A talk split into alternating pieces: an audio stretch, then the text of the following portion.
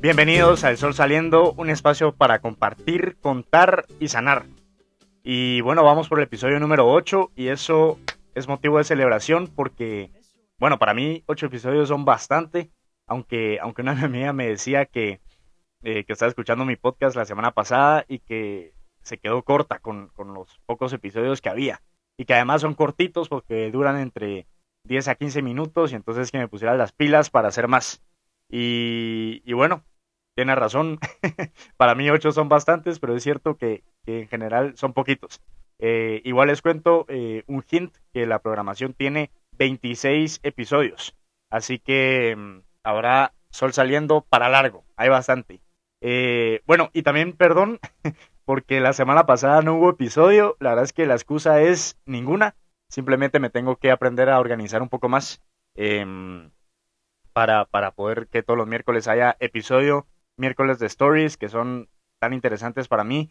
Así que no se preocupen que no volvemos a fallar. Y si fallamos, está bueno que me regañen. Em, y ahora sí, vamos con el tema de este episodio.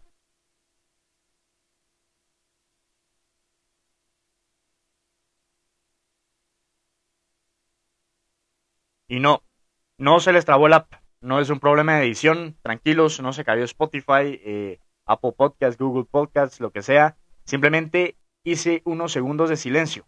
Seis segundos para ser exacto. Y ese es el tema del que quiero hablar hoy, del silencio. A ver, ¿qué es el silencio? A mí me encanta la definición de, un profesor que se llama José Luis Ramírez, que da durante una ponencia ante el Seminario de Antropología de la Conducta, un tema así, un, seminario bastante intelectual, podríamos llamarle.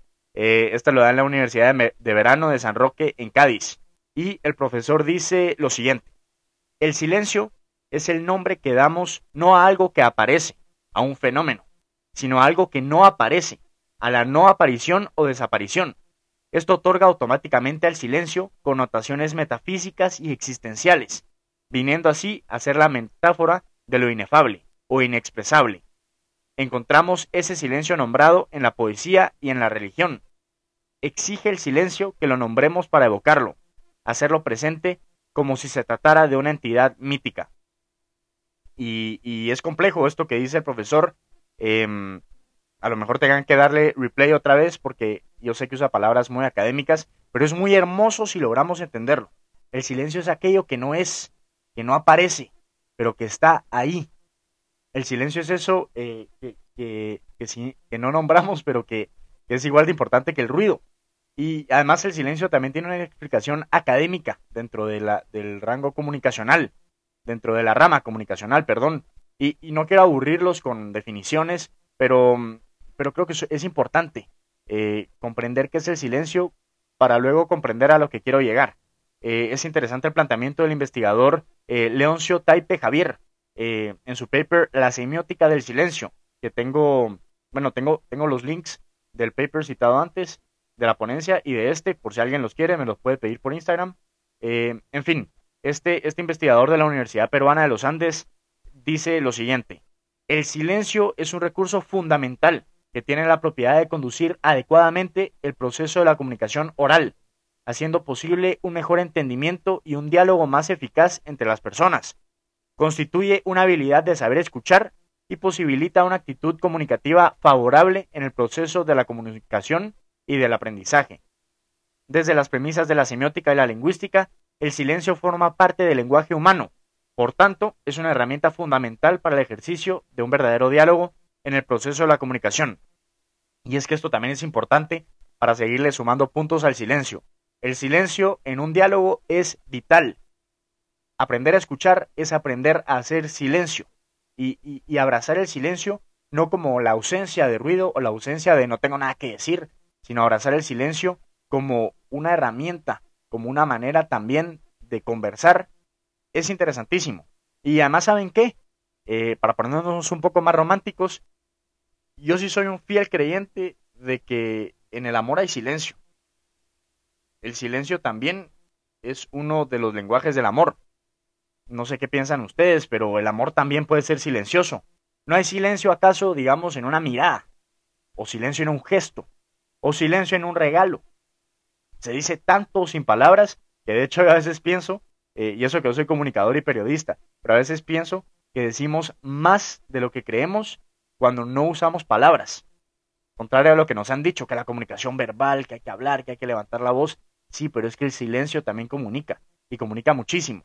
Y regresando al tema del amor, por ejemplo, yo no puedo pasar un día sin darle un beso a mi mamá, por ejemplo, porque es una manera para mí de decirle que la quiero, que aquí estoy.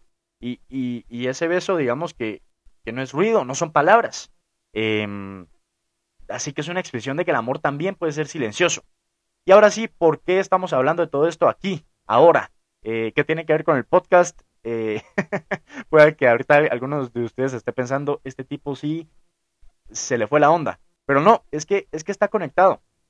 Y es que cuando alguien se nos va, cuando perdemos a alguien, eh, cuando perdemos algo, eh, porque hablamos también de los otros procesos de duelo, de, perder un trabajo, del duelo por las malas decisiones de algún familiar, eh, del duelo de perder una mascota, etcétera, etcétera. Bueno, pues cuando, cuando, cuando estamos en estos procesos de duelos, una de las primeras cosas que experimentamos puede ser ese silencio.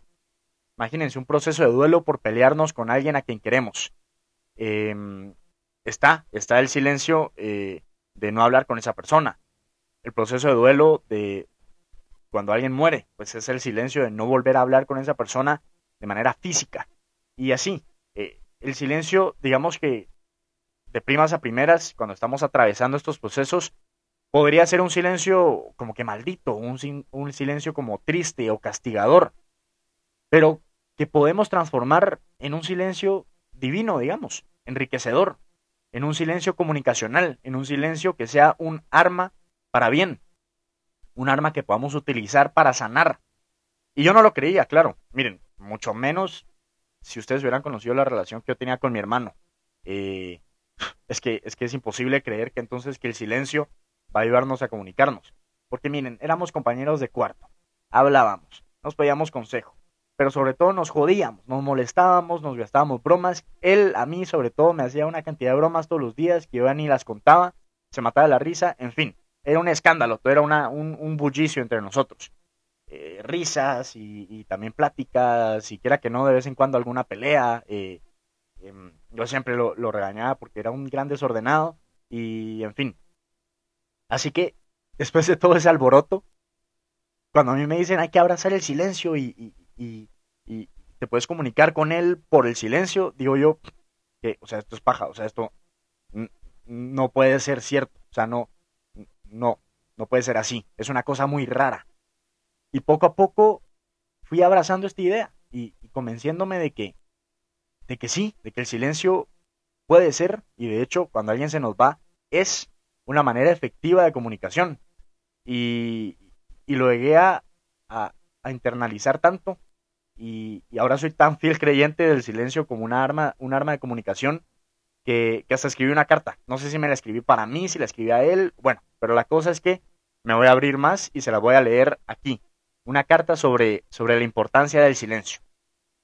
La carta dice así. Ahora nos hablamos en silencio. Aprendimos a hacerlo a regañadientes, por la fuerza, como única opción, por inercia. Al principio no fluía. Parecía que allá no había receptor para un emisor cuya charla estaba profundamente fundamentada en un profundo vacío, sin eco ni bullicio, que compartía más penas que glorias de aquellas que antes, con frecuencia, invadían la cotidianidad de nuestra conversación. La ausencia del ruido acostumbrado afectaba. No había risas, no había consejos, no había respuestas, no había nada. Entonces, habiendo nada pero buscándolo todo, aprendimos a apreciar la ausencia del ruido, a sumergirnos en las bondades del silencio, pero no el silencio del vacío, no de ese no tenemos nada que decirnos, o no te escucho, no escucho lo que me dices, o peor aún, no quiero decirte nada. Fue otro tipo de silencio. Fue el silencio de la presencia, ese que acompaña y reconforta sin mediar palabra. Fue el silencio de la esperanza, el de te escucho y te espero por aquí, pero tárdate en llegar. Por eso, ahora, nos hablamos en silencio. Y bueno, en fin, eso, eh, eso es lo que yo pienso ahora, que podemos hablarnos en silencio. Y yo me hablo en silencio ahora con mi hermano. y espero que ustedes se hablen en silencio también eh, con los demás seres queridos que han perdido y que, y que también aprendamos a abrazar ese silencio eh, que es tan importante para respetar la distancia que tenemos que tomarnos de una persona a veces, para respetar cuando otra persona nos está compartiendo su proceso de duelo y poder escuchar el silencio, el silencio es nutritivo. Y hay un argentino, un cantante argentino, cancionista argentino, mejor dicho, que se llama Atahualpa Yupanqui. Para los que son así muy cultos en la música, seguro que lo conocerán. Em, y, y, este Yupanqui habla sobre el silencio en una canción que se llama Le tengo rabia al silencio. Y la canción es magistral. Se la leo, se la leo aquí porque si se las canto la arruino. Así que aquí les va. Le tengo rabia al silencio, por lo mucho que perdí. Que no se quede callado quien quiera vivir feliz. Un día monté a caballo y en la selva me metí y sentí que un gran silencio crecía dentro de mí. Hay silencio en mi guitarra cuando canto el garabí y lo mejor de mi canto se queda dentro de mí. Un día monté a caballo y en la selva me metí. Un día monté a caballo y en la selva me metí. Y sentí que un gran silencio crecía dentro de mí. Y sentí que un gran silencio crecía dentro de mí.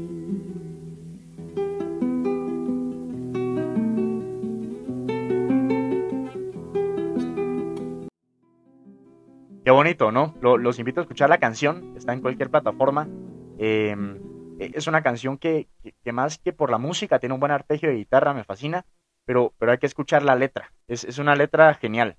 Em, y, creo que este cantante argentino, el mensaje que nos da es el mismo, que valoremos el silencio y, que abracemos el silencio, que lo utilicemos como herramienta para seguir adelante con el proceso de duelo que estemos llevando, que lo veamos como un aliado el silencio cura, mucha, el silencio calma, el silencio es vitamina, el silencio es reflexivo, el silencio es necesario. Qué rico también unos minutos de silencio con nosotros mismos, unos minutos de silencio para pensar, para platicar, para poner ideas en papel. Así que que vive el silencio. Y recuerden, siempre, siempre sale el sol. Un fuerte abrazo.